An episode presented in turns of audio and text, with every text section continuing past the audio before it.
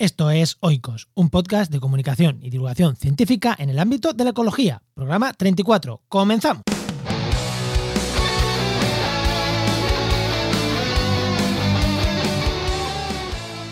En el programa de hoy hablamos de plantas carnívoras y más concretamente de Drosophilus lusitanicum, una planta rara, rara, rara que vive en el sureste de España. Pero rara de verdad, quédate y te enterarás por qué es tan rara.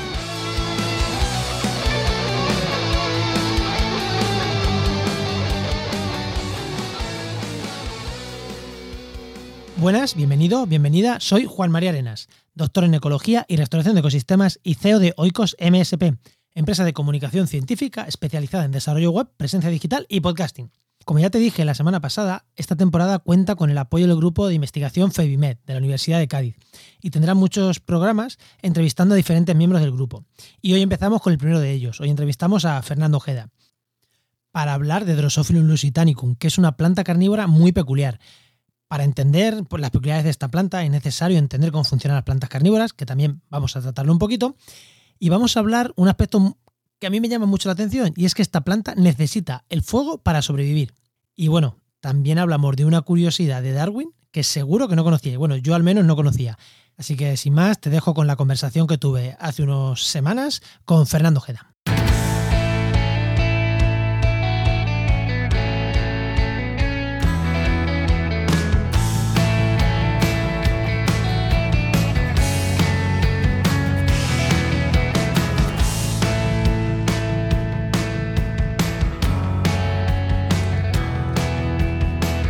Os he dicho, hoy voy a estar, eh, estoy aquí en la universidad, en la Universidad de Cádiz.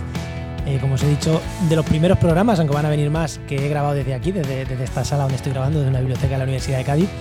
Y tengo conmigo a Fernando Ojeda Copete. Buenas, Fernando. Hola, ¿qué hay? ¿Qué tal? Fernando, que es catedrático de la Universidad de Cádiz e investigador responsable del grupo FEBIMED, que ya habéis escuchado FEBIMED, que está apoyando esta temporada, de, esta temporada del podcast en parte porque, bueno, varios de los programas va a ser con, con investigadores de este grupo. Así que, Fernando, lo primero, muchas gracias por, por haberos prestado a apoyar el podcast y sobre todo por haber puesto el capital humano ¿no? a, a, a, disposición mía para haceros entrevistas que creo que van a estar muy chulas. Muchísimas gracias a ti por, por venir y hacer de, de, de, altavoz de nuestro trabajo. Pues bueno, Fernando, hoy vamos a hablar de, de vamos a focalizarnos en una planta. Eh, además, una planta que a mí, me, yo cuando me hablaste de ella, me pareció súper chula. Es una planta que se llama Drosophilus lusitanicum, si no me equivoco. Sí. Y es una planta que es súper rara. Eh, esta época, como siempre digo, está mmm, grabada en España, entonces hacemos mucho hincapié en España. Pero fuera de España se escucha también mucho. Y yo creo que esto a cualquiera que le interesen las plantas, esta planta le va a resultar lo suficientemente curiosa para que aunque estés en México, estés en Chile, estés donde estés, digas, ostras, qué planta más rara, ¿no? Así que vamos a hablar de, de Drosophilum. Pues es una planta que tú dices que es tres veces rara. Yo la veo más veces rara, pero empieza a decir, ¿por, ¿por qué es una planta tan rara? Bueno, es una, es una planta eh, rara por muchísimas razones. En primer lugar, es rara porque es una planta carnívora. Es decir, eh, eso ya la hace rara. Una de, de las cosas que ha fascinado a los, a, a los botánicos y a los naturalistas es cuando se descubrió la carnivoría en planta, que por cierto la descubrió eh, Charles Darwin, eh, que era un gran botánico.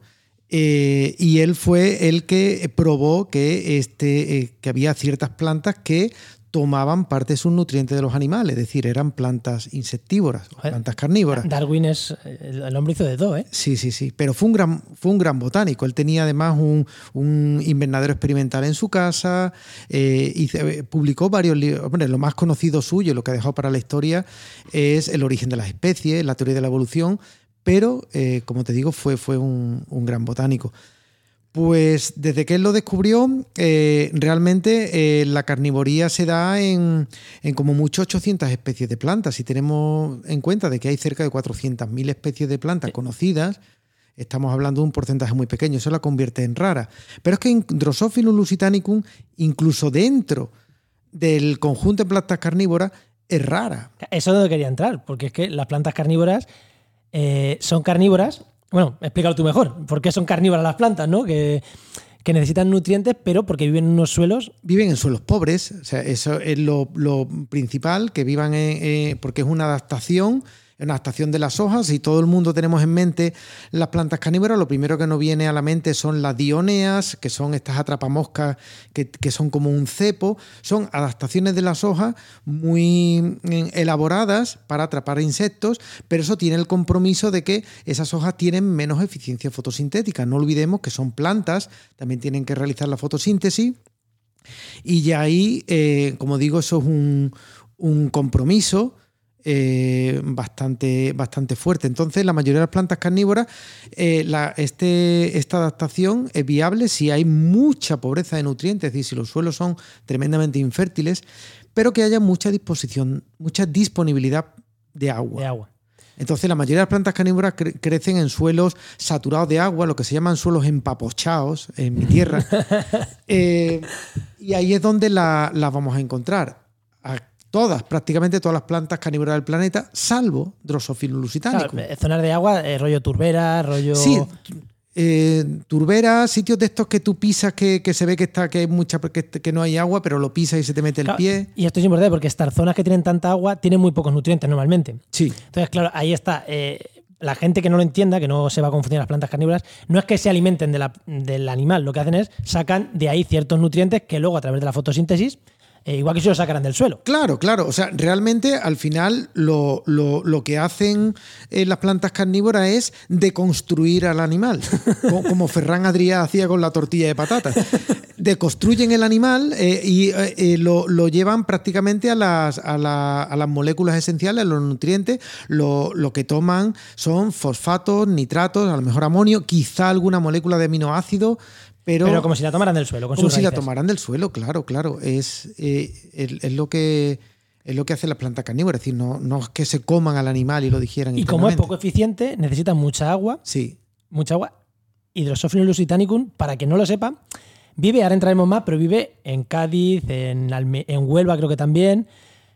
Aquí llover tampoco es que mucho. Entonces, es raro por eso lo que iba a decir, ¿no? Bueno, eh, Juan, discrepo de, de lo que has dicho algo, porque es cierto que uno piensa en el sur de Andalucía que llueve poco, pero, Bueno, pero bueno, que aquí está Grazalema, que es el lugar donde más llueve de España, y en la región del Estrecho llueve, muchísimo.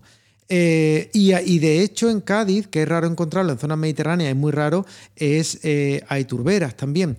Pero eh, aunque llueva, porque en la zona del estrecho, donde está Drosophilum, hay, hay cierta humedad ambiental, pero no, son zonas que el suelo no es nada húmedo, es suelo seco. Y ahí uno no espera encontrar plantas ahí- ahí he patinado, es cierto, es cierto. Perdón, vivo en esta zona que está hablando Fernando, perdón. Llueve bastante, mucho más que en Albacete, que donde soy. Pero es verdad que los suelos son, son, Son muy finitos, que, que- que retienen poca agua y ahí es la clave, ¿no? Sí, sí, sí, sí, sí. Eso para cualquier ecólogo de, de- de plantas carnívoras eh, es algo que les choca muchísimo. Uno no espera encontrar una planta y además si, si, si ves una, una fotografía de, de esta planta, como de muchas otras plantas carnívoras, está desde la, de la forma eh, atrapa por, por adhesión, es decir, tiene hojas lineares alargadas que están cubiertas de unas glándulas eh, bastante complejas. De hecho, son las glándulas eh, más complejas del reino vegetal. Anda. Son, son glándulas que están irrigadas por xilema y floema.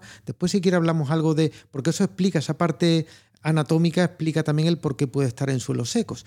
Pero. pero eh, y esa, eso- esa- esas glándulas eh, segregan el, el mucílago, que es un mucílago acuoso, está, y uno parece que la planta está rociada entera. Y, Claro, eh, eso iba a decir, para quien no lo sepa, la planta es muy finita y como llena de gotitas de agua, que no es agua, es este pegamento, por hacerlo más fácil a los oyentes, como de un pegamento que cuando ahí tocan eh, se queda pillada.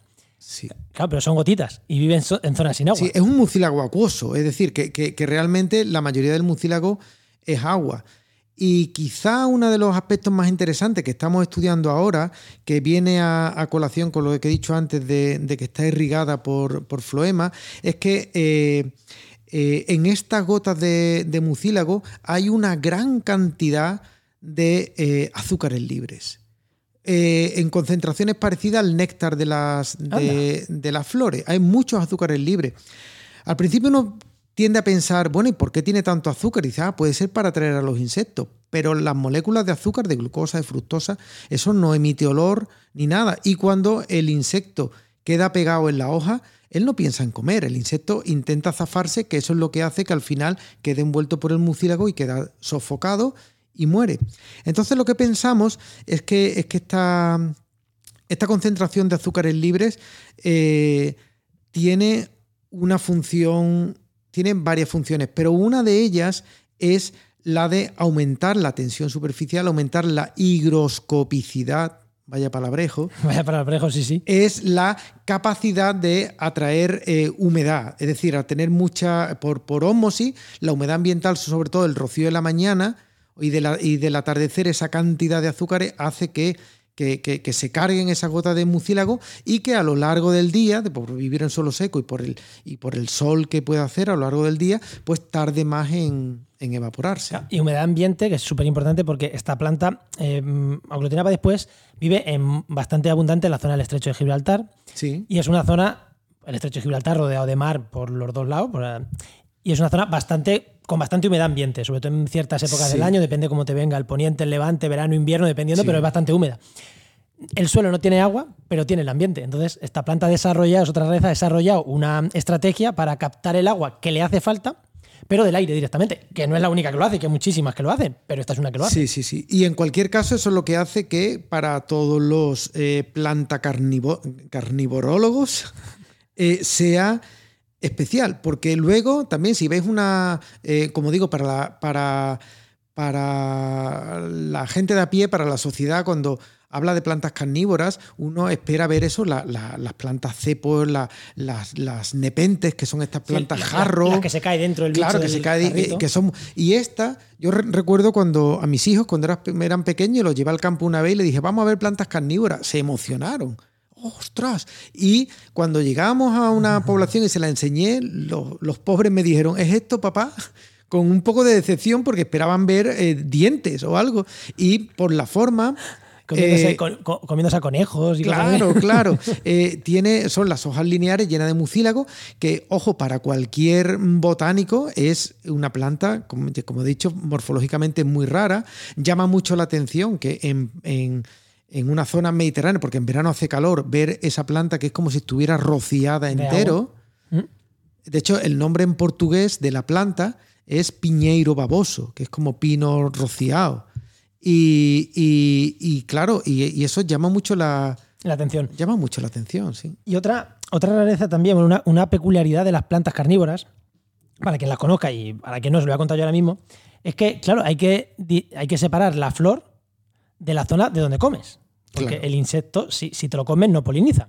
Pero aquí, al tener estas hojas enteras llenas de agua, no tienes una cazoleta donde se te meta, sino que en cualquier sitio que te toque, te puedes quedar enganchado. ¿Cómo hace esta planta para mm, que los insectos que van a polinizarla no se los coman?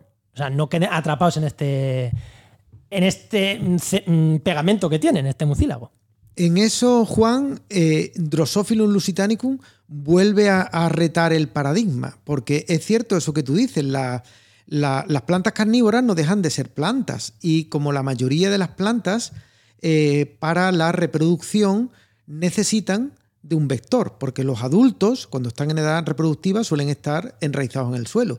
¿Cómo encuentran a su partner? Eh, lo hacen a través de eh, polinizadores. Lo más normal es que sean insectos. Hay casos que son en, depende de la latitud en otra zona, que pueden ser eh, aves, murciélagos, incluso eh, gecos. En fin. Sí, pero aquí en, aquí en el, Mediterráneo, el, mayoritariamente. el 99% son insectos. Alguna hormiga y insectos. Que resulta que, eh, que están en el menú de las plantas carnívoras. Pero claro, mal negocio haría una planta carnívora si se comiera a sus polinizadores, porque eh, sería, en el corto plazo le vendría muy bien porque tendría más alimentos, se come sus presas y sus polinizadores, pero en el medio plazo no va a poder eh, eh, traspasar sus genes y su linaje se, pierde. Se pierde.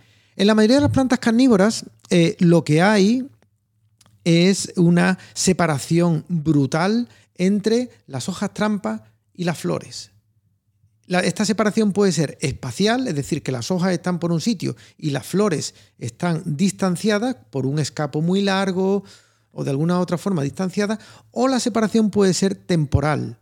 En muchas eh, plantas jarro americanas, que son eh, las eh, sarracenias, hay muchas que son eh, histeránticas. Perdón, otro, otro palabra. Eh, pues cuéntame lo que es histerántica. Hist- Histerántico es que produce lo que hace el almendro. El almendro echa primero las flores y después las hojas. Hay y eh, hay muchas plantas, muchos geófitos, plantas bulbosas que hacen eso, que, que, eh, primero sacan las flores, como el caso del azafrán, eh, y después eh, las, eh, las hojas. Y hay muchas sarracenias tienen Hacen esa eso. separación temporal. Temporal.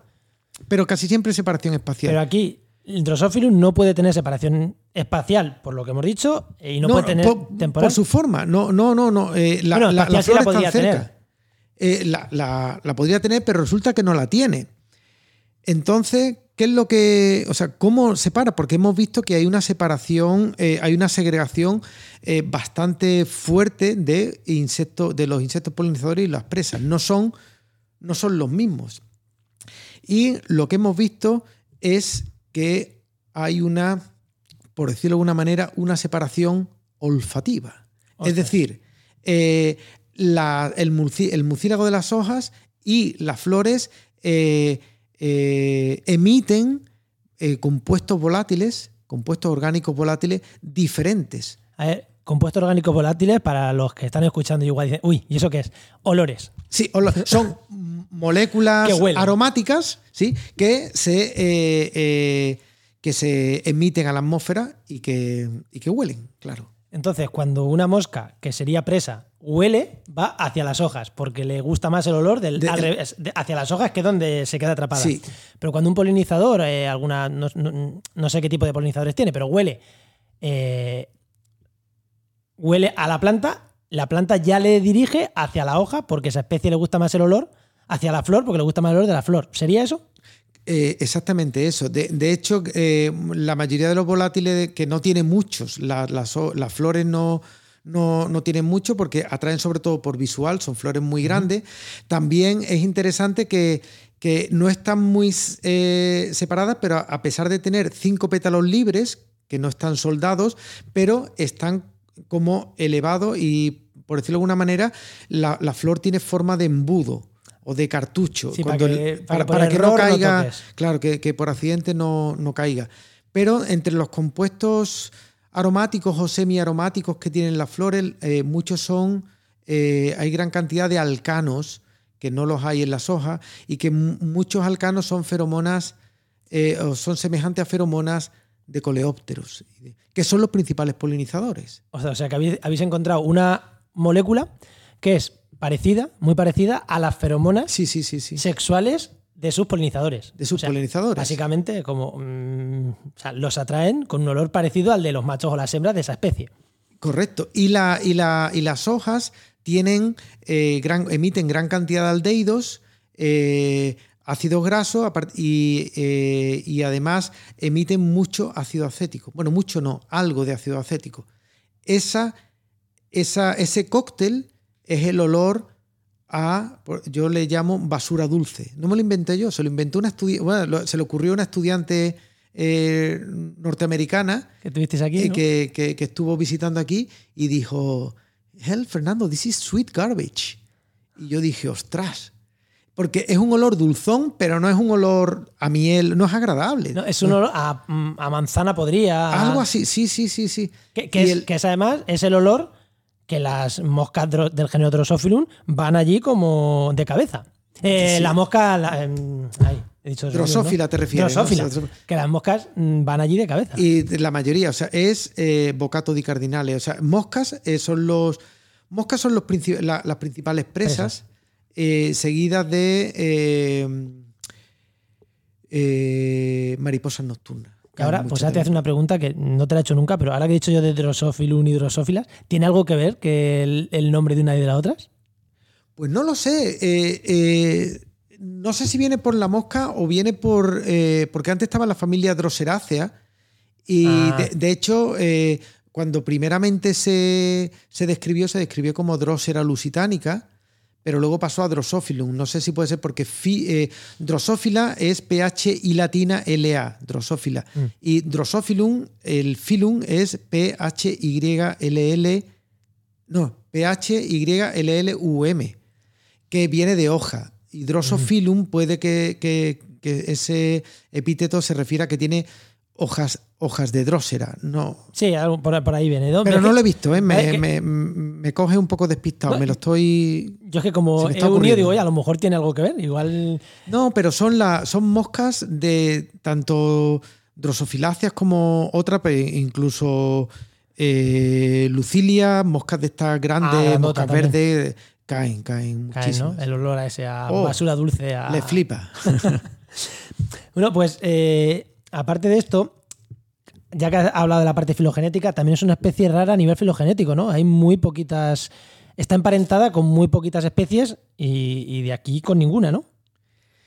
Eso es otra cosa. De hecho, es la única. eh, se incluye en la familia Drosofilácea, que es la única familia endémica de la región mediterránea, eh, de toda la región mediterránea.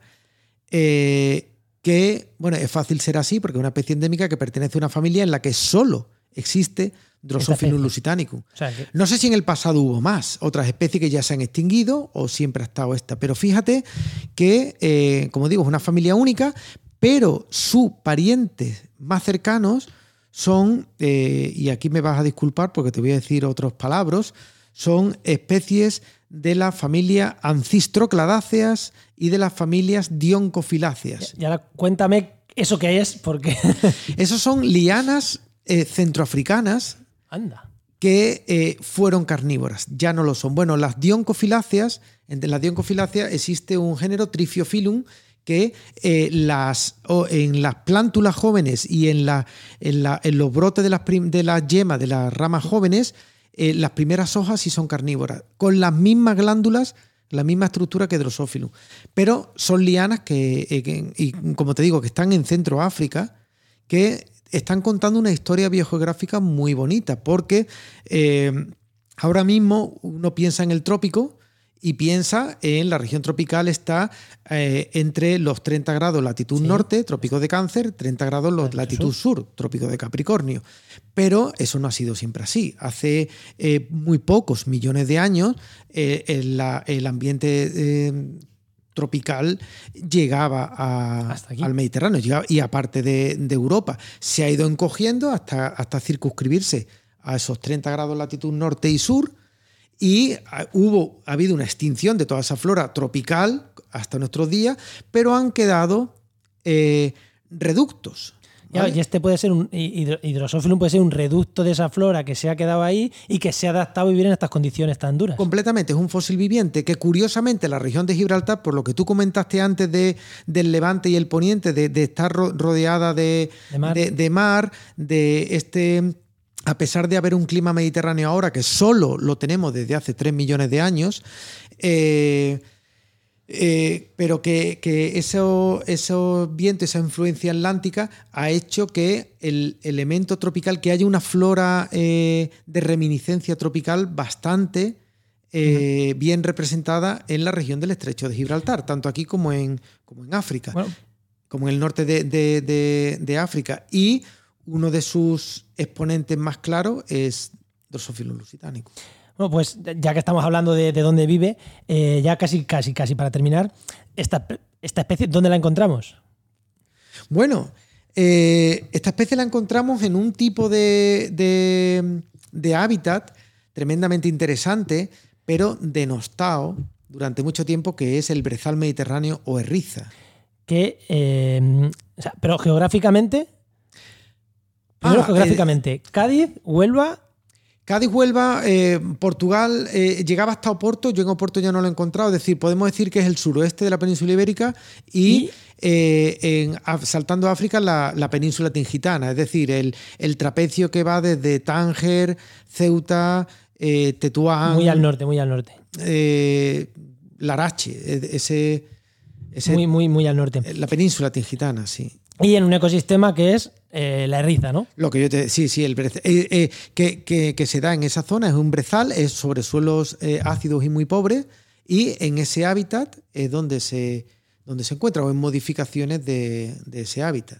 Creo que para hablar del brezal, como vamos un poquito ya el programa cerrando, eh, vamos a hablar otro día. Pero, así que voy a dejar a los oyentes con, con ganas de, de escuchar hablar sobre los brezales y la importancia de estos ecosistemas que no tienen árboles, que es un ecosistema. Creo que tenemos que entrar un, un día en ese programa, en ese tema, porque a mí estos- ese tipo de ecosistema me encanta. Pero sí que hay un detalle que quiero de- destacar: que el brezal es un ecosistema y, por tanto, Drosophilum también, adaptado al fuego. Sí, totalmente. que mm, y es que hablando contigo el otro día me de- decías es que necesita el fuego para vivir o sea no es que esté adaptada al fuego es que sin fuego Drosophilum desaparece Claro. ¿por qué? De hecho, esa fue la razón. Yo nunca, eh, es decir, mi, mi- yo soy un apenedizo a las plantas carnívoras. Es decir, yo he llegado hace poco y mi interés eh, eh, empezó en, en 2011, donde yo elegí como planta que está asociada al- a la erriza, al a este brezal mediterráneo, la elegí como sistema modelo para mostrar que es una planta asociada al fuego. No solo que resiste al fuego en las poblaciones, no las plantas, porque eh, los individuos adultos se mueren con el fuego, no son capaces de rebrotar. Los individuos se mueren, pero eh, hay un banco de semillas y las plantas eh, resisten al fuego. O sea, las poblaciones eh, resisten, las poblaciones son resilientes, que es una palabra que ahora gusta mucho gusta de mucho, sí. decir. Y lo, que, lo que probamos con esta, siendo una especie exclusiva prácticamente de la, de, de la erriza, y es una especie que si eh, de alguna forma tú pudieras eliminar el, el fuego del sistema, cosas que muchos mm, naturalistas con buena conciencia aplaudirían, pues especies como Drosophilum lusitanicum se extinguirían. porque eh, nace no nace tras fuego y desaparece cuando una zona se quemó hace cinco o seis años, los cinco de una de, de un de- de- después del incendio en un brezal, ya empieza a no haber. Desaparece de la vista. Ojo. Está en la semillas está hasta el en siguiente fuego. Hasta el siguiente fuego. Es decir, o sea que, que para ver Drosophilum tienes que irte a estos brezales saber dónde está pero así a grosso modo tienes que irte a estos brezales en zonas que se quemaran hace dos o tres años Sí, o cuatro Sí, sí, eh, sí, sí, sí. Eh, Esa es su ventana de oportunidad. De forma secundaria, eh, aparece en, en zonas de cortafuego que se, que se rozan mucho. Ahí puede haber poblaciones más o menos estables o en canteras siempre sobre, sobre suelos ácidos, sobre areniscas o sobre eh, eh, o en canteras de granito que, que se haya eh, se haya desmontado la, la- la vegetación, ahí puede haber poblaciones estables, que además es tremendamente interesante y no me quiero extender mucho, pero, pero el, el comportamiento de las semillas como respuesta al calor es diferente de unas poblaciones a otras. Es decir, se ve, eh, dicho en, en inglés y rápido, evolution in progress.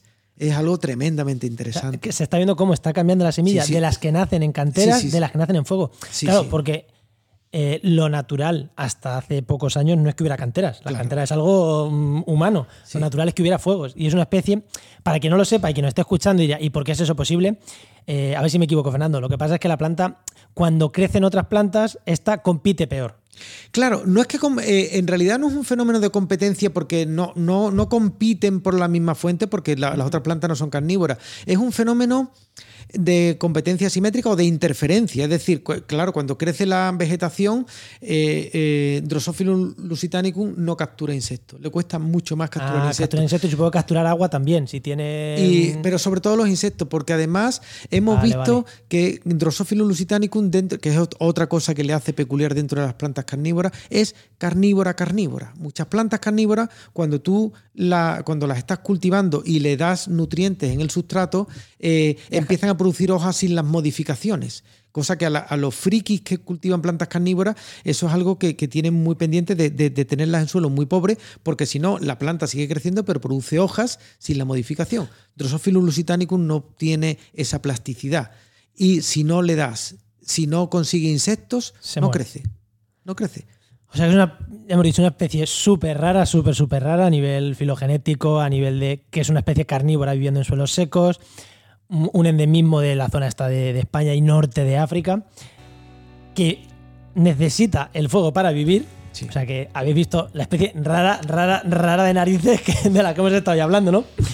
Así que, Fernando, muchísimas, muchísimas gracias por. No se nos ha quedado nada por repasar de la biología de esta especie, ¿no? Seguramente sí, pero es que siguen saliendo cosas. Pero vamos, pues, si yo, alguien- te, yo te agradezco esta oportunidad de, de- de- de poder eh, divulgarlo a la, a la sociedad, porque bueno, nosotros como científicos vivimos, o sea, nuestros mecenas eh, en la sociedad, porque eh, bueno, los, los proyectos nuestros, la mayoría vienen de financiación pública. Es decir, es en la sociedad quien paga mi investigación, así que cualquier oportunidad que yo tenga para, para comunicar lo que estoy haciendo y justificar lo que estoy haciendo, pues yo te lo agradezco enormemente. Muchísimas, muchísimas gracias, Fernando. Y nos escuchamos seguro, seguro, seguro, seguro que tenemos a Fernando en, en más programas de Oikos o en otros programas que tenemos en mente de fuego, Fernando, que tengo ahí apuntado para, para futuro. Muchas Muchísimas gracias. Gracias.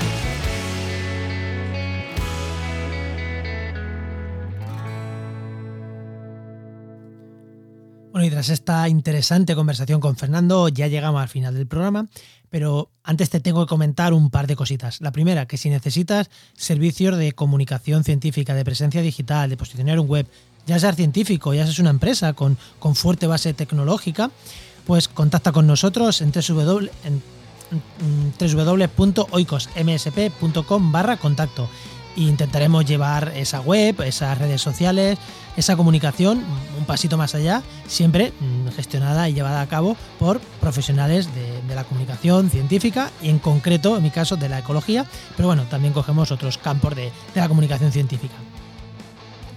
Y no puedo irme sin recordaros que Oikos pertenece a la red Podcastidae, la red de podcast de ciencia, medio ambiente y naturaleza, y que muchísimas gracias por los comentarios en redes sociales, por compartir el programa, por los comentarios que nos dejáis en la web de, de Podcastidae, que ahí podéis entrar al, programa y comentar el propio programa. Ya sabéis, buscáis el programa 34 de Oikos y ahí lo tenéis. Y nada, te espero la semana que viene en Oikos. Adiós.